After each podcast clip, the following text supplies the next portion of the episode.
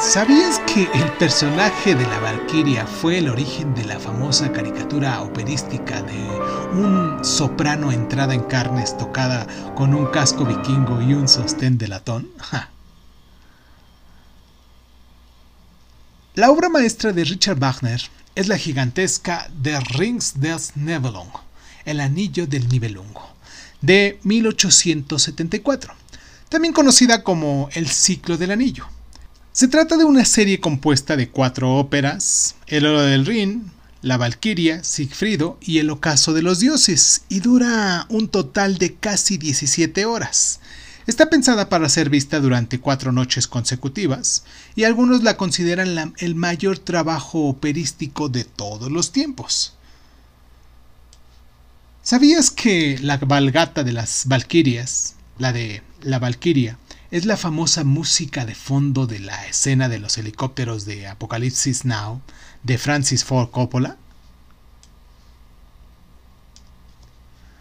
Wagner empezó a trabajar en una pieza en el año de 1848 con la idea de crear un trabajo monumental en el que pudiera aglutinar la magia del teatro trágico griego y aunar la pintura, la música, el teatro, la poesía y la filosofía en una gigantesca obra de arte total.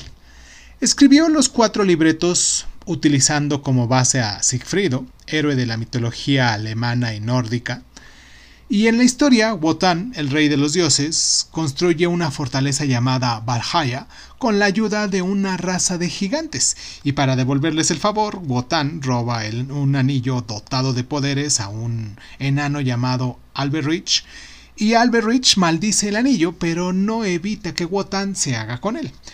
Ahora bien, la mayor parte de esta historia gira en torno a las aventuras del hijo de Wotan, eh, Sigmundo y de su nieto Sigfrido, cuando diversos poderes tratan de conseguir el anillo que guarda un dragón.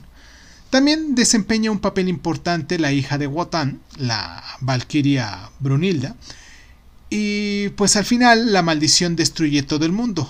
Valhalla es consumida en llamas y surge una nueva era mundial. La música es de una complejidad y exuberancia increíble y gira alrededor de un leitmotiv, una melodía breve y hermosa que representa a un personaje, a un sentimiento, a un objeto o, meramente una emoción. Y cada leitmotiv va cambiando del contexto para poder adaptarse a las nuevas escenas. Ningún teatro de la ópera en ese momento estaba dispuesto a poner en escena toda esta obra, así que Wagner la estrenó en el Festival de Bayreuth en el año de 1874.